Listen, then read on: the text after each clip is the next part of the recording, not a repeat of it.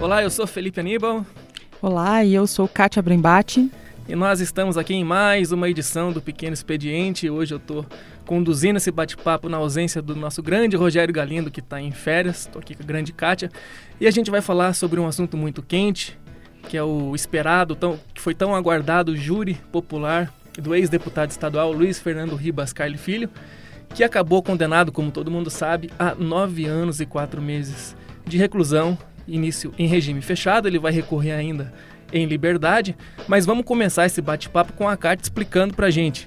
Kátia, o que, que significa essa condenação por homicídio com dolo eventual?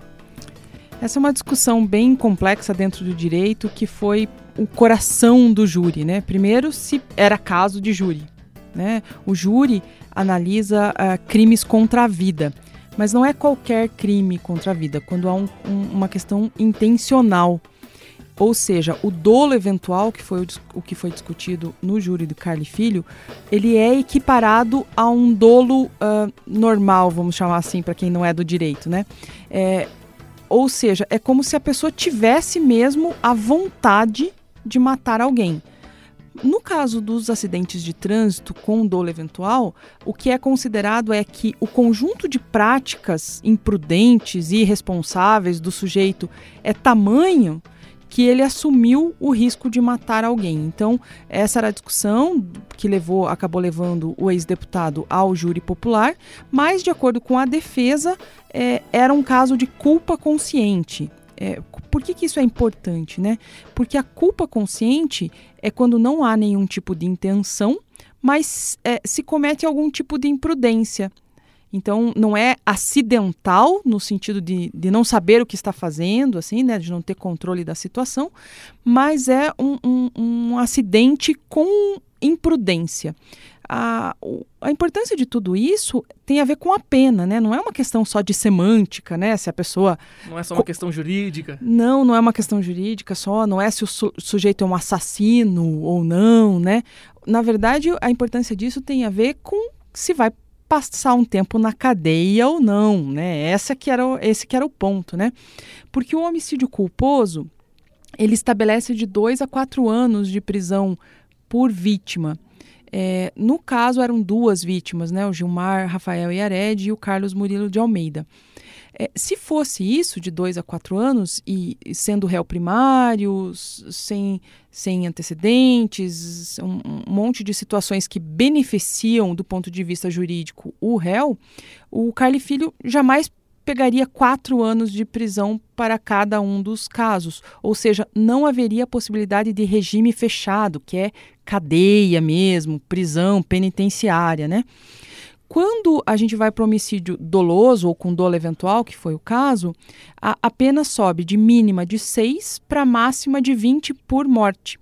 E aí, quando você tem uma pena superior a oito anos, uh, você tem regime fechado. Então, era isso que a defesa queria evitar, o regime fechado. E a pena dele foi de nove anos e quatro meses, que ainda dá para recorrer, como a gente sabe, mas essa pena, se ela for é, é, efetivamente é, executada, vai ser em regime fechado. Ou seja, trocando em miúdos, estava se discutindo ali se se tratou de um mero acidente de trânsito, e nesse caso a pena seria menor, ou se se tratou de um crime de homicídio mesmo, né, como acabou sendo considerado, e nesse caso com a possibilidade de o réu condenado agora vir a ser preso caso essa sentença transite em julgado, né, Kátia? Mais ou menos isso, não é? É, mas é um pouquinho mais complicado que isso, né? Porque se a gente é, colocar isso dessa forma, qualquer morte no trânsito, se o sujeito está em alta velocidade ou está embriagado, é um homicídio doloso, a gente vai mandar para a cadeia um monte de gente no país é, talvez algumas pessoas considerem que essa é a prática que deve ser adotada mesmo, mas não é o que diz a lei e não é o que tem sido praticado nos tribunais até agora. Então, assim, é, para quem acha que a pena do Carli Filho foi baixa, por exemplo, é importante dizer que a maioria das mortes no trânsito acaba sendo considerada culposo, mesmo em algumas situações em que há embriaguez e há alta velocidade. Então, assim, é, o que pesou mais, na verdade, na condenação do deputado foram as multas de trânsito e o fato dele estar com a carteira vencida. Então, uh, não que a velocidade e, e, a embriaguez não pesou, pesou sim, mas o fato dele estar dirigindo sem ter a, a, a legalidade, né, ou seja, ele não estava permitido pela lei para estar dirigindo, e ele ter contra ele uma série de, eh, eh, de acusações, vamos chamar assim, né? Vamos dizer que uma multa de trânsito por alta velocidade seja um alerta. Ó, oh, você está dirigindo acima da velocidade, você está dirigindo acima da velocidade. Ah, o Estado de Direito avisou ele várias vezes e ele continuou dirigindo acima da velocidade. Então, isso pesou na, na condenação dele. É, mas é, é bem importante entender que não é comum que uh, mortes no trânsito, ainda que o, que o motorista esteja embriagado em alta velocidade, terminem com cadeia. Né? Por que, que não é? Porque o entendimento uh, da legislação é de que esse sujeito não é um sujeito que deveria ser privado do convívio com a sociedade pelo que ele fez. Ele deve ser privado, por exemplo, do direito de dirigir, né? Mas não necessariamente ele é um sujeito perigoso que mataria outras pessoas caso seja proibido que ele dirija. Então, é, é, homicídio doloso com pena de prisão é muito mais raro uh, nos crimes de trânsito. Só relembrando um pouco, muita gente é, acompanhou esse caso ao longo de quase nove anos, né? Oito anos e, e nove, dez meses aí. É, só relembrando alguns pontos né, desse, desse acidente. É, a Kátia aí disse que o que o ex-deputado estava com a carteira suspensa, ele estava com 130 pontos na carteira, né? Boa parte desses pontos em decorrência de alta velocidade.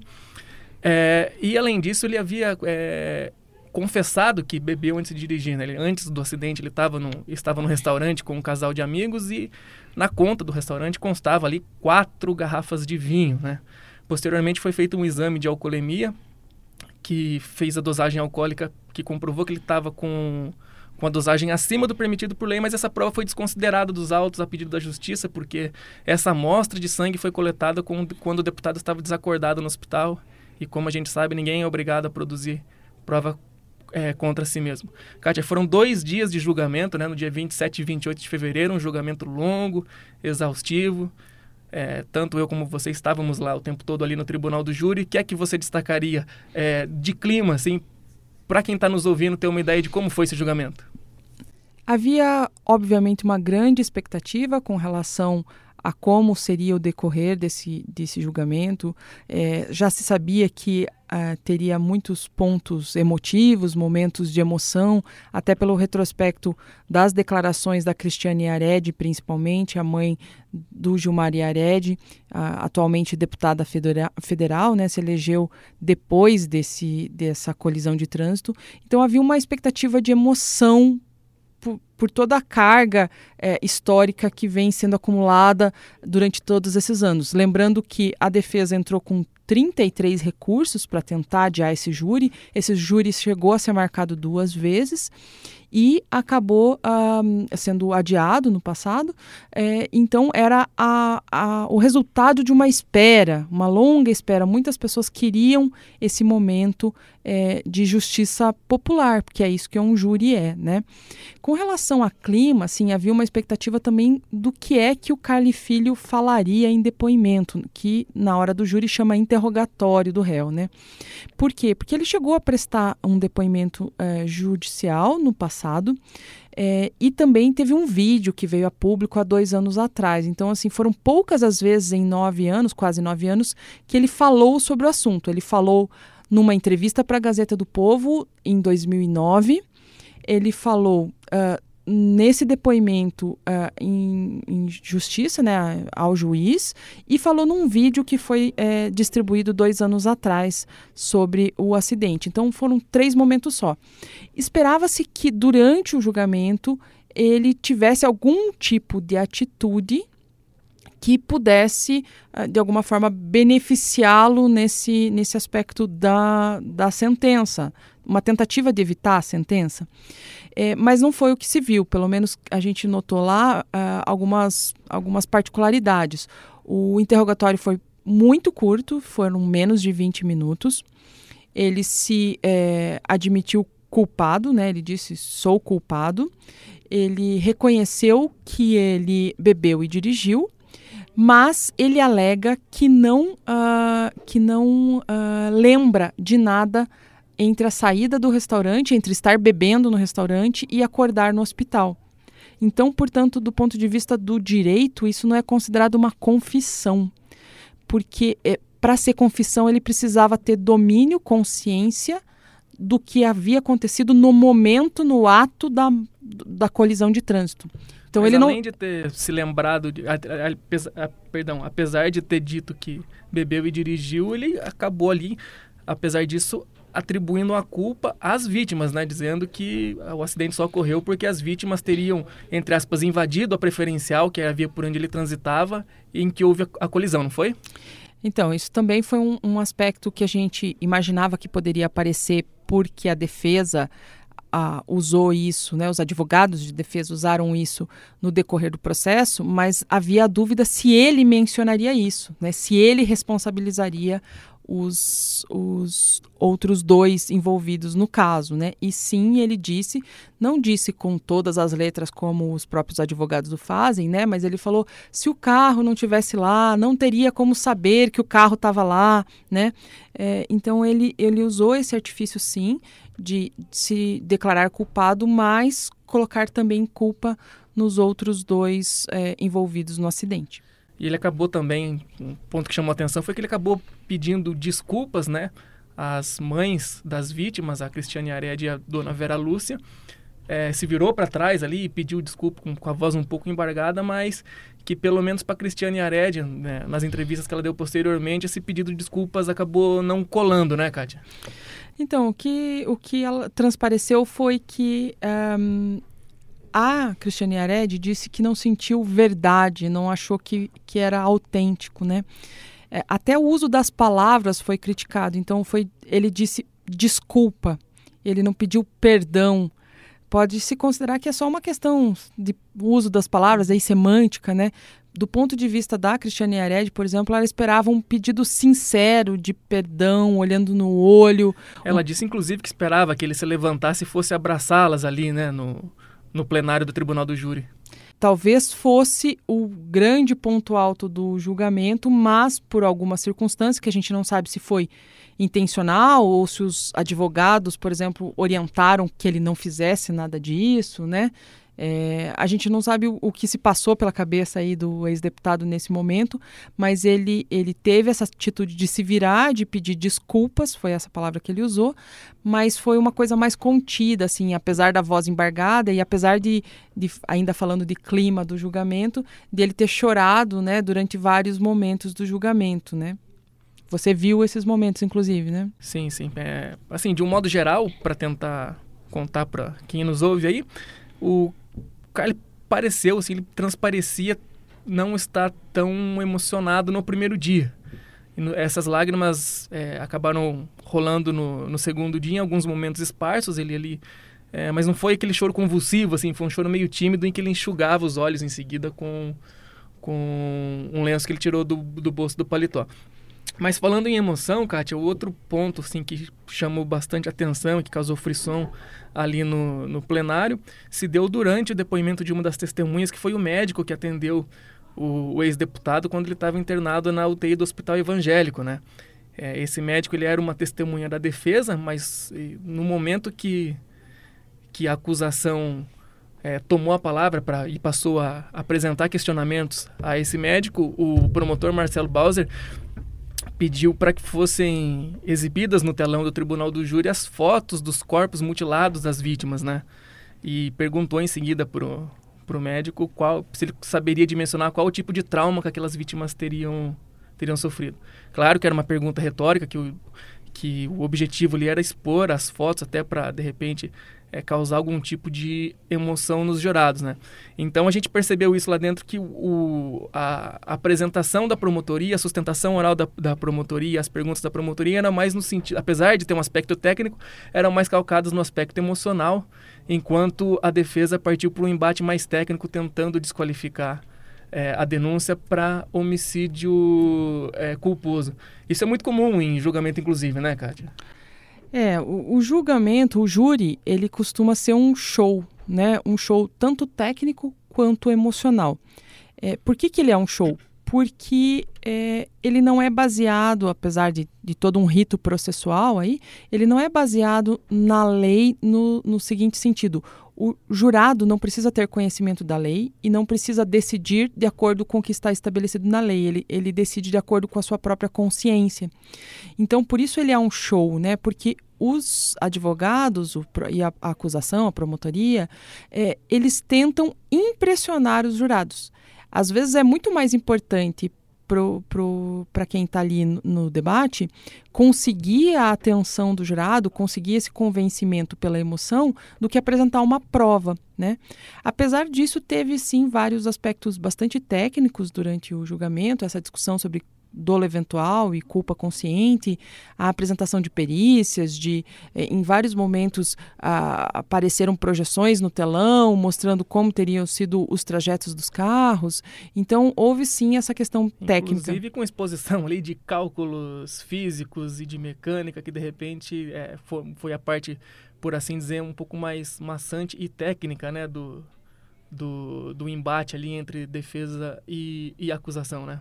É, talvez até incompreensíveis né, para os jurados. Né? Lembrando que os jurados são pessoas leigas, é, não dá para saber a identidade dos jurados, apesar de, do sorteio ser público lá. Um, a gente segue uma recomendação do tribunal de não divulgar a identidade dos jurados para preservar essas pessoas, tendo em vista que elas estão contribuindo para a sociedade, elas estão dando seu tempo, né? Para ajudar a decidir se alguém é, é, deve ser condenado ou não, e elas não podem ser cobradas pelas decisões que elas tomaram. Elas estão representando ali a sociedade, mas elas não podem ser cobradas. Então, a gente não divulga as identidades para que essas pessoas não sejam cobradas aí. Você condenou fulano, você inocentou fulano, né? Então, é, eles se mantêm é, é, com, a, com a identidade em sigilo. Só lembrando que o corpo de sentença, né, os jurados eram, eram sete, cinco mulheres, é, aparentemente ali na casa dos 30 anos no máximo, né? E dois homens com um pouquinho mais de idade. Esses jurados foram sorteados em, é, no primeiro ato formal do, do, do, júri popular e passaram ali a acompanhar todo o julgamento. De, é, eles ficavam incomunicáveis de um dia para o outro, né? Ou seja, não podiam estabelecer nenhum contato externo para tomar sua decisão de forma mais isenta possível, né, Kátia? Agora, além da condenação, além da condenação da, da, da imputação da pena por reclusão, há também uma multa, né, Kátia? Fala um pouquinho sobre isso, tenta explicar um pouquinho para o nosso internauta. Então, um, a justiça normalmente estabelece o que eles chamam de dias multa, né? É, é uma punição pecuniária, ou seja, em dinheiro, que é aplicada caso você cometa um crime. Qualquer pessoa está sujeita a esse tipo de multa se cometer um crime, né? É, e o juiz calcula essa multa de acordo com alguns fatores. Um dos fatores é a, a capacidade de pagamento das pessoas. Por que, que isso é levado em consideração? Veja, se é uma pessoa muito rica e é aplicada uma multa de, sei lá, 100 reais, né? Isso não tem, não pesa no bolso. E se não pesa no bolso, não tem o efeito punitivo estabelecido pela lei, né?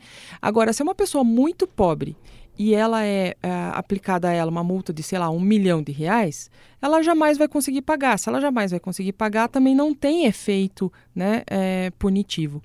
Então, o juiz aplicou uma pena de 140 dias multa é, para o Carly Filho, uh, e cada dia multa ele considerou 120 dias multa, e cada multa, uh, cada dia multa ele estabeleceu como três salários mínimos da época do acidente, em 2009.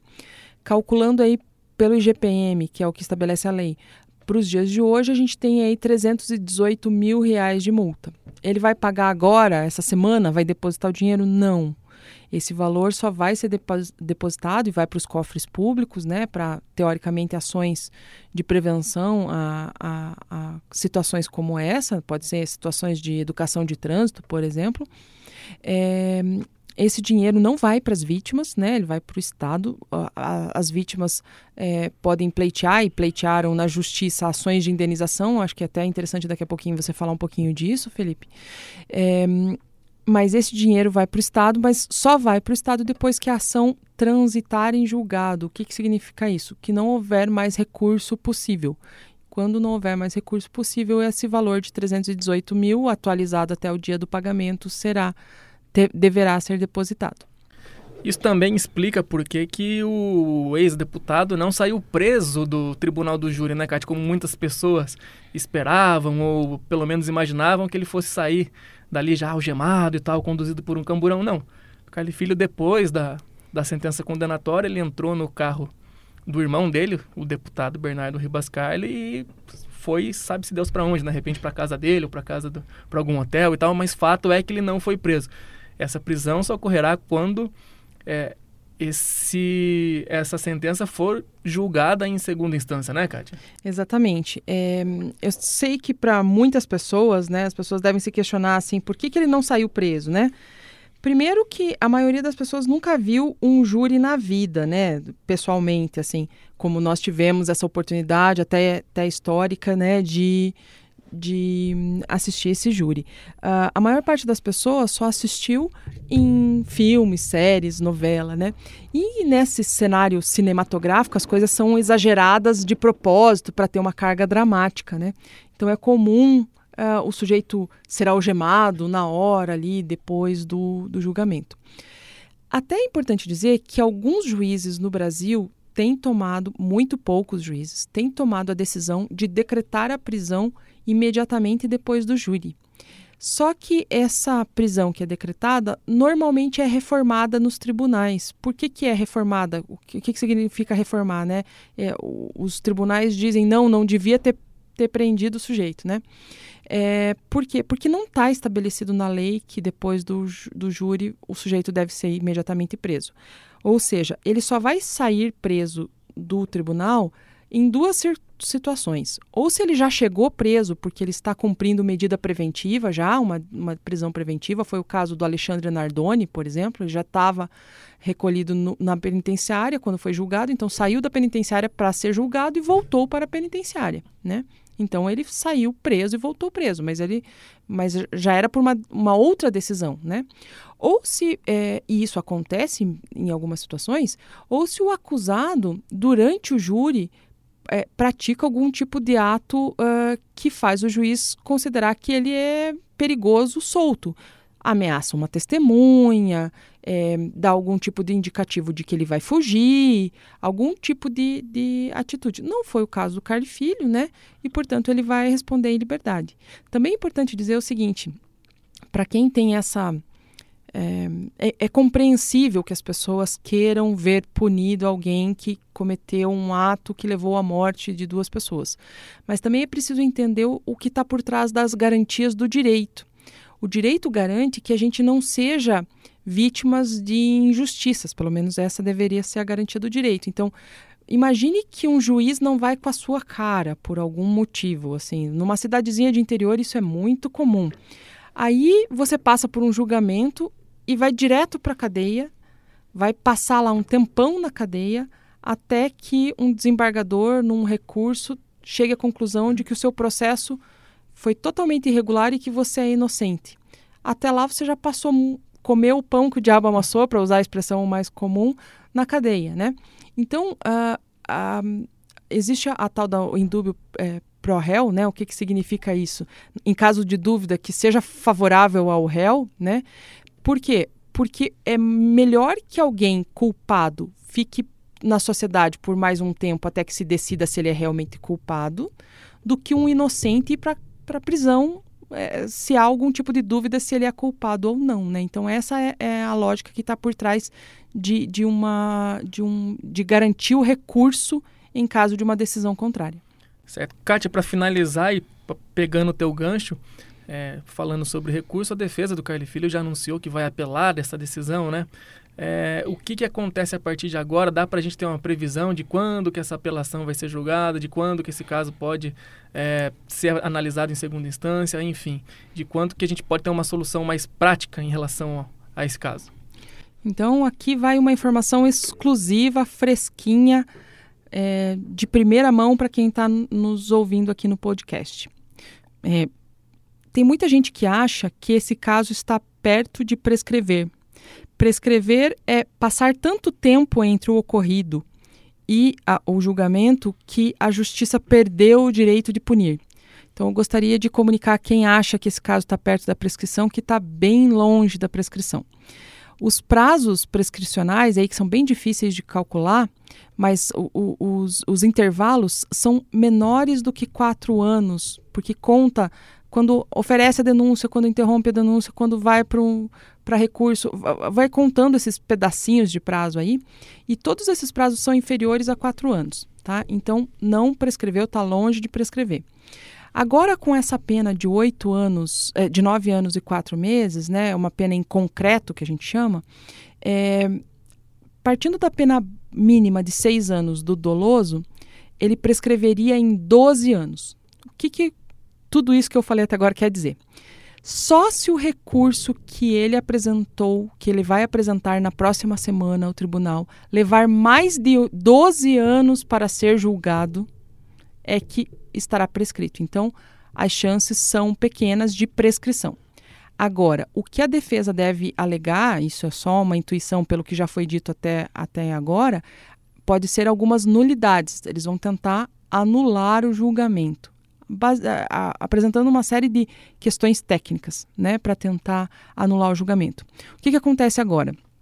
É, no mesmo dia do, do, da sentença, a defesa já é, anunciou para o juiz, já oficiou o juiz, é, informando que vai recorrer.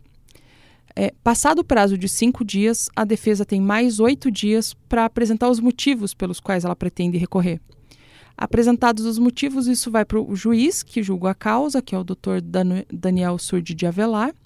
Ele vai mandar para o Ministério Público, que também tem oito dias para dizer se, o que pensa sobre as alegações da defesa o juiz vai receber isso e vai mandar para o Tribunal de Justiça. Isso vai para a primeira Câmara Criminal, que é quem julga os casos de homicídio doloso, aqui em Curitiba, e vai para a primeira Câmara para a mão do desembargador Telmo Xerém, que é o, o relator desse processo. Ele já, ele já decidiu em recursos anteriores nesse processo.